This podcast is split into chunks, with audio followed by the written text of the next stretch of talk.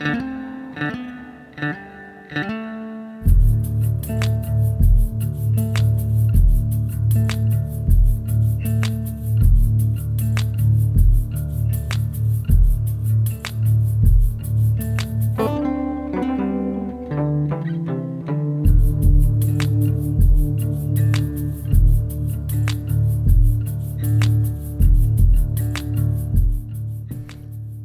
Bonjour à toutes, bonjour à tous.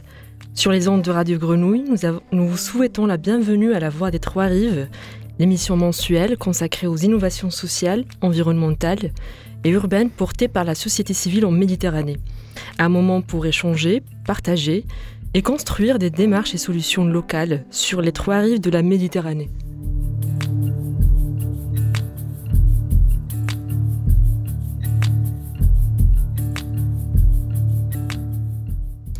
De Marseille, la voix des trois rives est portée par la chaire Société civile, transition urbaine et territoriale en Méditerranée et par le master Transition des métropoles et coopération en Méditerranée au sein de l'Institut d'urbanisme et d'aménagement régional d'Aix-Marseille.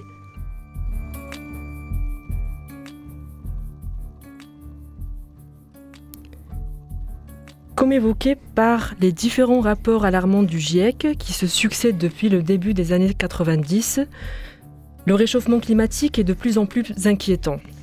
Et la Méditerranée, qui constitue un des territoires les plus emblématiques des relations nord-sud, constitue aujourd'hui la région où le changement climatique sera l'un des plus radicaux au monde, selon le dernier rapport du GIEC. Les effets d'un tel réchauffement sont aujourd'hui connus. Sur le plan environnemental, ce sont des vagues, ce sont les vagues de chaleur de plus en plus fréquentes et intenses, l'élévation progressive et inévitable du niveau des mers, l'augmentation des inondations, de l'érosion des sols, des pluies extrêmes, des sécheresses et des incendies. L'émission de ce mois-ci est consacrée à la pollution en Méditerranée et nous allons discuter autour de cela avec trois spécialistes de la question. Pour animer l'émission aujourd'hui, il y a Pablo González avec moi, étudiant au master et apprenti au sein de la chaire. Bonjour Pablo González. Bonjour Wissam El Asri. Alors je sais Pablo que tu nous as préparé une petite surprise pour aujourd'hui, n'est-ce pas? Oui effectivement, et pour cela nous avons avec nous Laura de la Valade et Axel Testa Carminati. Chers collègues, avant de laisser la parole à nos invités spécialistes des questions des pollutions méditerranées, nous allons d'abord tester vos connaissances avec un petit quiz. Il y a sept questions que je vais poser une par une. À chaque fois, vous aurez plusieurs propositions de réponse. Est-ce que vous êtes prête Oui, oui, oui. C'est parti. Alors, première question, combien de touristes la Méditerranée accueille-t-elle chaque année? Est-ce que c'est 100 millions de personnes? Est-ce que c'est 200 millions de personnes? Ou est-ce que c'est 300 millions de personnes? Euh, euh... Moi, je dirais 300 millions parce qu'il me semble que c'est la zone qui reçoit le plus de touristes. Donc, euh, je dirais le plus. Ah oui 66 euh, millions en France, je dirais. Moi, je partirais sur 200, 200 millions. C'est Axel Testa Carminati qui a donné la bonne réponse. 300 millions de touristes se disputent en effet chaque été un coin de sable en Méditerranée. C'est deux fois plus que le nombre de personnes qui vivent sur ces rives au quotidien. Et parmi ces 300 millions de touristes, on en a 70 millions rien qu'en France. Il n'y avait que 58 millions de touristes en 1970 et on prévoit l'accueil de 500 millions de touristes en 2030. Cela malheureusement se traduit par une urbanisation croissante et des pollutions toujours plus importantes. Aussi, Puisque ce sont des territoires spécialisés dans l'économie du tourisme et des loisirs, on observe une pression de l'urbanisation qui ne sert dans, certaines villes qu'à la période estivale. Deuxième question, Olivier, vous êtes convié. Lequel de ces animaux trouvait-on jusqu'en 1945 dans les calanques de Marseille? Est-ce le phoque moine, le calmar géant ou le poisson clown? Euh, Moi, il me semble que c'est le phoque moine. Je vais dire la même chose. Hein. Olivier? Et moi aussi. C'est bien le phoque moine en effet. Il était autrefois abondant en Méditerranée, sur les Calanques, mais aussi à Port-Cros, ou en Corse jusqu'en 1970. Malheureusement, l'aménagement du littoral et le dérangement par l'homme en période de reproduction, ou encore la réduction de ses ressources alimentaires à cause de la pêche, ont conduit à la perte de son habitat. On le retrouve encore dans les îles Sporades en Grèce, en Grèce pardon, ou à l'ouest de la Sicile, mais la mer Méditerranée n'en compterait pas plus de 500 individus aujourd'hui. Question numéro 3, et cette fois-ci on va demander à Olivier de ne pas souffler la réponse. la Méditerranée est un bassin presque fermé, relié à l'océan seulement par le détroit de Gibraltar, de Bosphore et le canal de Suez. Combien de temps ces eaux mettent-elles à se renouveler? 10 ans? 50 ans? Ou 100 ans? Euh, Moi je partirais sur le maximum. Ouais, je pense Ouais, que Laura a 100 ans. raison. Olivier? C'est juste. Et... En effet, la Méditerranée met 100 ans à renouveler ses eaux, c'est ce qui explique notamment la rémanence de la pollution. Et au vu de l'intensité du trafic maritime, 20% du commerce maritime mondial et 10% du transit de conteneurs, elle est donc vulnérable aux marées noires et aux autres catastrophes maritimes. Question 4, préparez-vous, c'est une question climatique cette fois-ci. De la fin du 19e siècle à aujourd'hui, l'atmosphère mondiale s'est réchauffée d'environ 1,1 degré. Mais combien de degrés a-t-on pris sur la région méditerranéenne? 0,7 degré 1,1 degré comme sur le reste du monde Ou 1,5 degré Si on parle logique en étant euh, sur la Méditerranée, je dirais euh, la troisième réponse. Mm, oui, c'est- maximum. je pense que c'est le plus. En effet, on a des, des stars des réponses aujourd'hui. Euh, La bonne réponse est bel et bien 1,5 degré. D'après les rapports du GIEC, le groupe euh, d'experts intergouvernemental sur l'évolution du climat, elle est l'un des points chauds du réchauffement climatique. On prévoit d'ailleurs d'ici 2040 encore 0,7 degré supplémentaires et une diminution des précipitations, contrairement à d'autres régions du monde dans lesquelles les précipitations vont augmenter. Question numéro 5. La Méditerranée, c'est un peu moins d'un pour cent de la surface des océans mondiaux, mais c'est aussi 3% de la biodiversité mondiale 10% de la biodiversité marine mondiale Ou 20% de la biodiversité marine mondiale? Euh, moi, je dirais 20%. Il me semble que j'avais lu que le chiffre était assez impressionnant par rapport euh, à la taille de la Méditerranée. Ouais, moi je suis, euh, je suis Axel. Olivier J'irai jusqu'à dire 20. Moi, je croyais que c'était entre les deux. J'aurais coupé la poire en deux. Mais Bonne réponse de la part d'Olivier, en effet. Oh. Les chiffres euh, sont à peu près approximatifs, mais on, est- on estime qu'elle héberge entre 4 et 18% des espèces marines Mm. connues dans le monde. Mm. Une statistique tout de même remarquable hein, lorsque l'on considère sa surface par rapport aux océans mondiaux. C'est non seulement une faune endémique qu'on retrouve sur les îles méditerranéennes, et on en parlera avec Sylvain Petit tout à l'heure, mais c'est aussi une, flore ma- une flore marine exceptionnelle avec des espèces présentes nulle part ailleurs, et cette fois-ci c'est Monia Elbourg qui nous en parlera. Question numéro 6 et avant-dernière question. Plus de 20 pays sont riverains de la Méditerranée, mais combien de villes de plus d'un million d'habitants comptent-elles? 10 villes 20 villes ou 30 villes? Euh, je, je partirais 10 ou 20. euh, Hmm, je dirais 20. euh. Moi je dirais, je dirais 10. Allez. C'est 20 villes, hein, Ouais. 20 villes de plus d'un million d'habitants bord de la Méditerranée, et ce sur plusieurs continents évidemment. On a la rive européenne qui compte Marseille, Nice, Barcelone, Valence, Alicante, Tirana, la rive asi- asiatique avec le Levant, notamment Beyrouth, mais aussi la Turquie avec Izmir, Ankara. Enfin, la rive africaine compte les capitales et les grandes villes du Maghreb, mais pas seulement, Alger, Tunis, Tripoli, Le Caire. Dernière question, préparez-vous. Au 1er janvier 2020, combien d'habitants comptait la région PACA? 3 millions, 5 millions ou 7 millions? Moi, je dirais 3 millions. Oh, pff, alors là. Je dirais. euh, Je vois qu'Olivier souffle la réponse. oui, et là je faisais comme si je n'avais rien vu, mais ce n'est pas passé. non, euh, je vais suivre Axel. La, la région PACA, Provence-Alpes-Côte d'Azur, compte 5 millions d'habitants. Ouais. Ce n'est pas l'une des trois régions les plus peuplées. Toutefois, avec Marseille, Nice, Toulon, Aix, Avignon, Cannes, c'est la troisième région la plus dense de métropole derrière l'Île-de-France et les Hauts-de-France, puisqu'elle comptabilise 161 habitants au kilomètre carré. Et ces derniers se concentrent évidemment sur le littoral, ce qui menace grandement nos espaces naturels.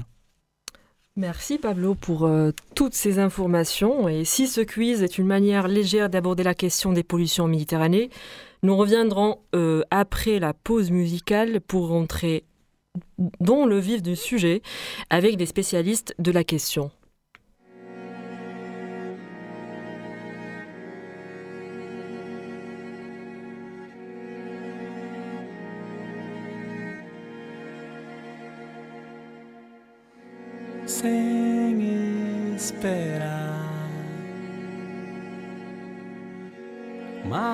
Madrugada chegou, eu vou sorrir, eu vou cantar, sonhar em outras línguas, dançar. Pode viver, deixar cair. Um dia vem de novo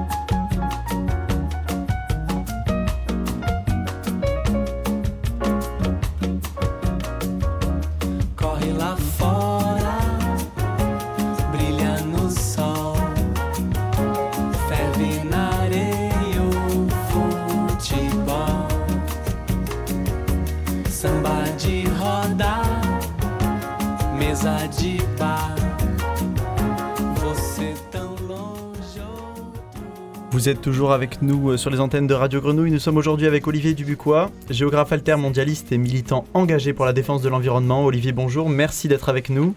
Bonjour et merci de l'invitation. Nous avons aussi mené des entretiens sur la question avec Monia Elbourg et Sylvain Petit, que nous vous présenterons euh, juste euh, tout de suite. Monia Elbourg est enseignante-chercheuse à Tunis, spécialisée en microbiologie marine et en blue biotechnologie à l'INSTM, l'Institut national des sciences et technologies de la mer. Enfin, Sylvain Petit travaille comme secrétaire exécutif de l'ONG SMILO, Small Island Organization, une, une association qui travaille avec les communautés insulaires qui souhaitent s'engager vers une gestion durable de leur territoire. Il nous donnera son éclairage sur les petites îles méditerranéennes. Première question, Olivier Dubuquois, dans cette émission consacrée aux pollutions méditerranéennes, pourriez-vous nous parler de la prédation des industriels sur les mers et les océans? Oui, en fait, euh, on observe au niveau mondial une, colonisation de l'océan, c'est-à-dire que les États ont la possibilité de revendiquer la mer au large de leurs côtes sur, des, euh, sur une distance qui est assez importante, puisque ça peut aller jusqu'à 350 000 marins, c'est-à-dire, on va dire, entre 600 et 700 km, 600 plutôt. Et du coup, sur cet espace-là, ils ont la possibilité de donner des droits à différentes euh, industries d'exploiter les ressources euh, in situ. Donc euh, ça peut être bien évidemment les ressources halieutiques, donc tous les poissons par exemple, mais ça peut être aussi toutes les ressources minières qui se trouvent dans les fonds marins. Et en l'occurrence, c'est sur cette partie-là plus précisément bah, que j'ai décidé d'orienter la, lutte de, de notre association qui s'appelle ZEA et du mouvement précédent qui s'appelle Nation Océan, puisqu'on s'est, on s'est rendu compte que la prédation était mondiale et euh, bien évidemment à chaque fois qu'on va euh, récupérer du gaz ou euh, du pétrole dans les fonds marins, on accentue le réchauffement climatique et c'est quelque chose de délétère puisque l'océan, c'est la meilleure, on va dire, garantie de notre survie sur cette planète. Très bien, merci Olivier pour cette réponse. Pour mettre en écho vos propos, nous allons écouter maintenant Monia Elbourg qui, lors de notre entretien avec elle, a dressé un constat des pollutions sur les côtes tunisiennes. Les côtes tunisiennes, comme toutes les côtes méditerranéennes, ne sont pas épargnées des répercussions des polluants, surtout dans les zones semi-fermées, euh, telles que les golfs et les lagunes. Alors, euh, si vous voulez des exemples, il en a plein. Euh, les exemples les plus évidents, c'est par exemple le cas du golfe de Gabès. Pourquoi le golfe du Gabès? Parce que c'est un écosystème unique en Méditerranée et donc euh, et l'impact du phosphogypse et des polluants chimiques sur cet écosystème marin, ils ont été bien répertoriés et les résultats, ils sont en actualisation d'année en année. Aussi, par exemple, je peux citer les études de, cas de pollution telles que connaît euh, la lagune de Bizerte, qui est au, nord de la Tunisie et qui est la seule lagune où on a toute notre production mythicole et ostrécole. Et cette lagune, elle, a, euh, elle est vraiment altérée par tout ce qui est pollution, donc chimique et autres. La mer Méditerranée, elle est vraiment très, très altérée. Et là, c'est l'alarme qu'on doit prendre en considération. Nous avons aussi posé la question à Sylvain Petit sur les petites îles méditerranéennes. À quel point sont-elles polluées? Voyons avec lui. Alors, les îles en Méditerranée sont bien malheureusement euh, polluées, elles aussi, alors victimes de pression forte liées à les activités qui s'exercent sur ces îles. Je pense au tourisme, aux activités de, de pêche ou encore euh, d'agriculture prendre le tourisme, c'est des pressions sur les ressources en eau, c'est de la production de déchets fortes, c'est peut être aussi euh, problème lié à, l'énergie, donc pas forcément des pollutions, mais des, des, carences en énergie, des pressions fortes sur les réseaux. Quand on prend l'exemple du plastique, qui aujourd'hui est un thème assez populaire parce que le, problème est, est, fort, est fort sur les îles, des îles qui sont elles-mêmes consommatrices de plastique, et là on peut travailler à réduire toujours cette production, cette consommation mais aussi euh, les îles victimes finalement d'une consommation qui ne dépend pas d'elles, qui est celle sur les continents, et on retrouve comme ça souvent malheureusement, que ce soit au sud, au nord de la Méditerranée, beaucoup de plastique sur les plages, ces pollutions sauvages et diffuses pour lesquelles euh, voilà, il y a malheureusement un, un, besoin de prendre à bras le corps de manière plus large à l'échelle d'une région, à l'échelle de la Méditerranée en l'occurrence. Olivier, nous avons une question pour vous. Pourquoi est-il si important de préserver la mer Méditerranée? Bah, vous l'avez évoqué déjà, c'est parce que la, biodiversité euh, en Méditerranée est, forte, puisqu'on est face à un hotspot. Donc euh, ça, c'est la première raison, bien sûr. Euh, ensuite, parce que c'est une mer fermée, donc quasi fermée plutôt. C'est-à-dire, comme vous l'avez rappelé aussi, il faut à peu près 100 ans pour que ces eaux soient renouvelées. Donc à partir du moment où elle a impacté, malheureusement, c'est très durablement. Et puis parce que c'est certainement la mer la plus polluée au monde, ou en tout cas une des mers les plus polluées au monde. Donc, euh, de fait, si on veut que cet écosystème continue à survivre, euh, bah, il est nécessaire de la protéger. Et euh, les alertes ne manquent pas. Ça fait depuis la Convention de Barcelone et même avant que tout le monde euh, s'époumonne à dire qu'il faut protéger la mer Méditerranée. Et euh, je rebondis sur ce que je disais euh, lors de la première question. Notre meilleure assurance vie sur cette planète, c'est l'océan. La mer Méditerranée fait partie de l'océan. Pour respirer sur cette planète, nous avons besoin de l'océan. Et le couple océan-climat est vraiment très très fort. Donc à chaque fois que vous impactez le climat, vous impactez l'océan. À chaque fois que vous impactez l'océan, vous impactez le climat. Pour ainsi dire, océan et climat, c'est à peu près la même chose. Donc il faut impérativement réduire drastiquement notre consommation d'énergie fossile et euh, donc arrêter euh, d'aller explorer et exploiter les énergies fossiles qu'il y a dans les fonds marins. C'est la première chose à faire puisque selon les deux témoignages qu'on vient d'entendre, euh, l'un parlant du plastique, bon l'autre des phosphates, mais on aurait pu parler aussi des engrais, etc. bien sûr. Donc on est toujours en présence du pétrole et donc l'ennemi commun, on va dire, c'est le pétrole. Merci Olivier.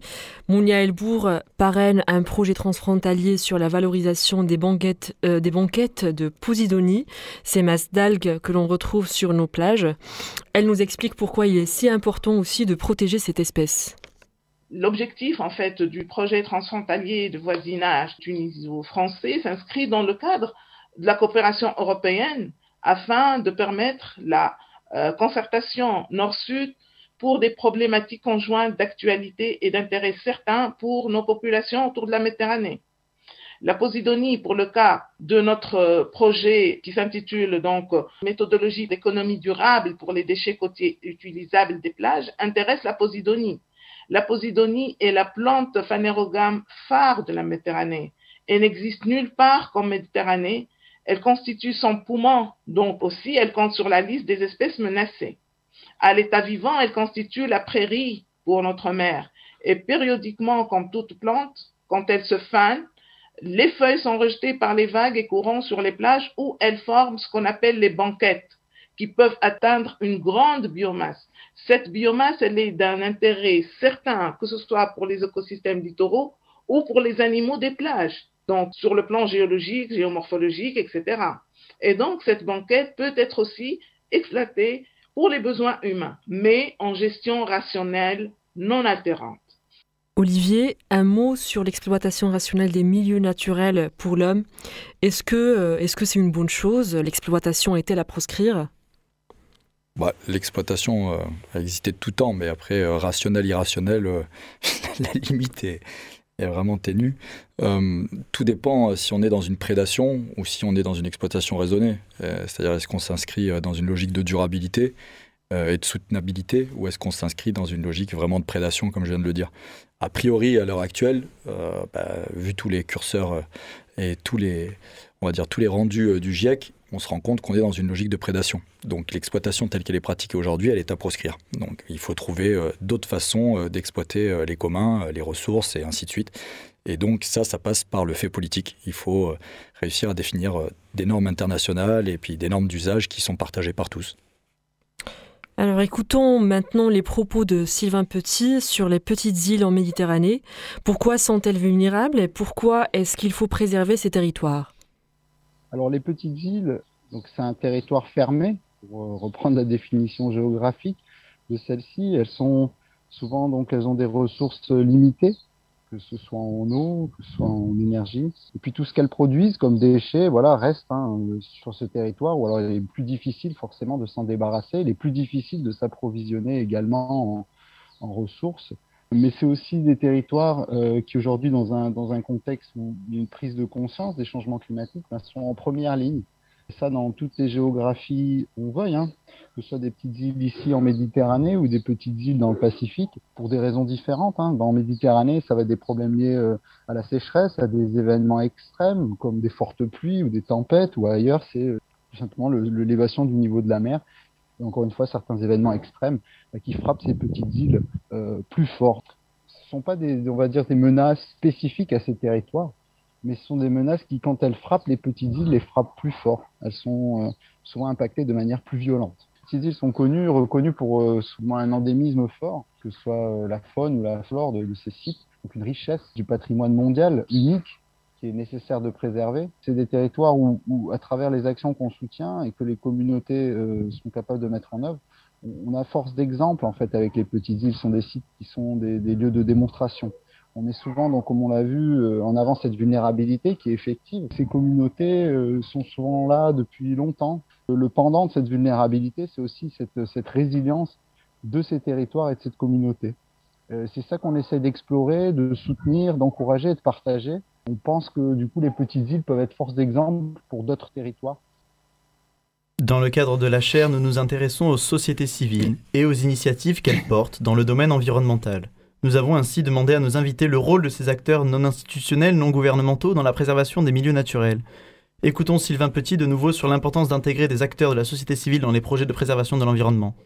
Alors, je disais au départ, l'essentiel de notre action est dans le faciliter, stimuler, encourager le dialogue entre les acteurs sur les territoires insulaires. Et ça, c'est par réunir donc les acteurs publics, les acteurs privés, mais aussi donc euh, les habitants et souvent donc ça s'incarne avec un dialogue avec la société civile. La, la société civile est capable aujourd'hui de mener des actions ben, ponctuelles, mais des actions aussi de fond, que ce soit ces actions de, de plaidoyer. Et pour nous, c'est un enjeu fort de pouvoir euh, ben, accompagner ces acteurs-là.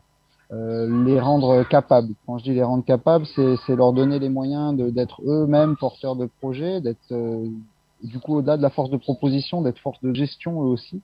Donc là, il y a un mot magique qui est celui de la cogestion entre des territoires qui sont sous une administration publique, mais des actions qui peuvent être portées si elles sont bien encadrées par des, acteurs euh, donc type ONG. Ces ONG donc ont besoin d'être capables en termes de, gestion, suivi, montage de projets, mais aussi sur des choses comme la communication. Et c'est des, choses qu'on essaye d'accompagner.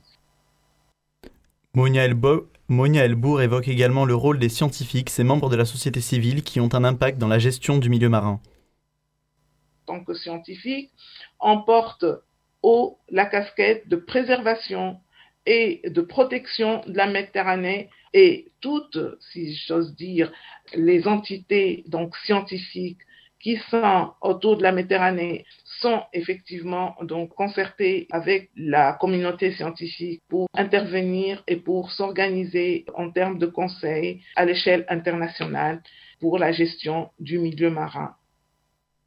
Le mot de la fin, Olivier Dubuquois, concernant les sociétés civiles, selon vous, quel est leur rôle dans la préservation des milieux naturels?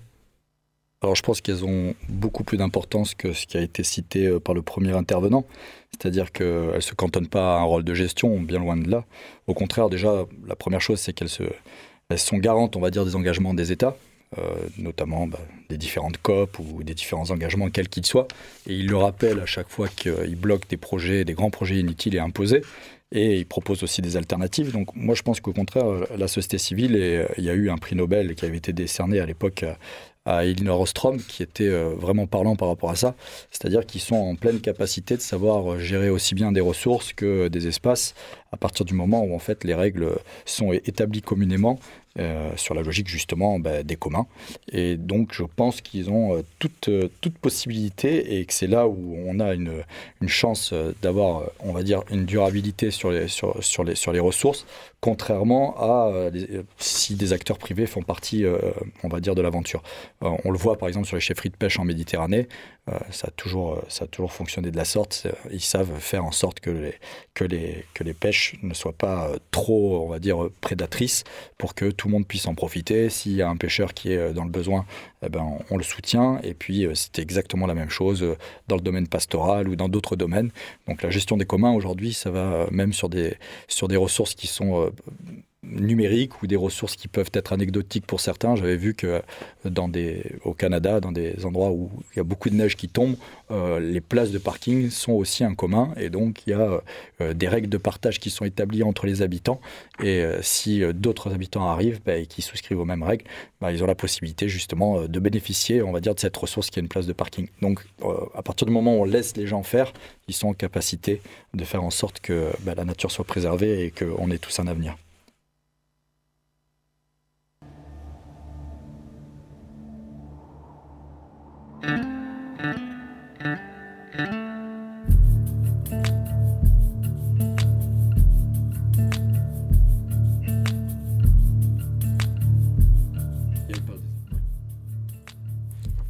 C'était La Voix des Trois Rives, l'émission qui s'intéresse aux initiatives portées par les sociétés civiles en Méditerranée.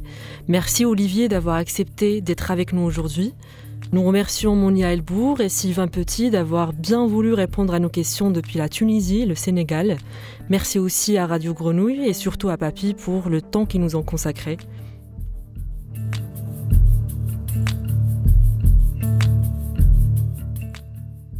Chères auditrices et chers auditeurs, vous pourrez retrouver l'intégralité de cette émission sur le site cher-transition-méditerranée, transition au pluriel, point futur, euh, .fr.